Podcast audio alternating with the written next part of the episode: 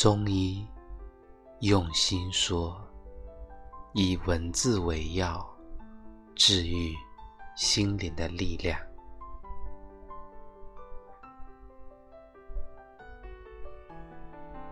在推轮椅的路上，我有时会感到精疲力尽，但绝大多数时候，只要再坚持一会儿。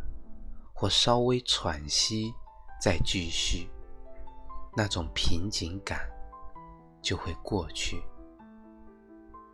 人生的道路是否也是如此？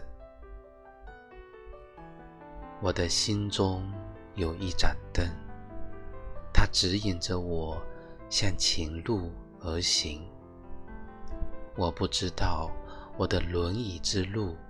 还要推多久？推多远？我只知道，我会一直向前，一直推下去。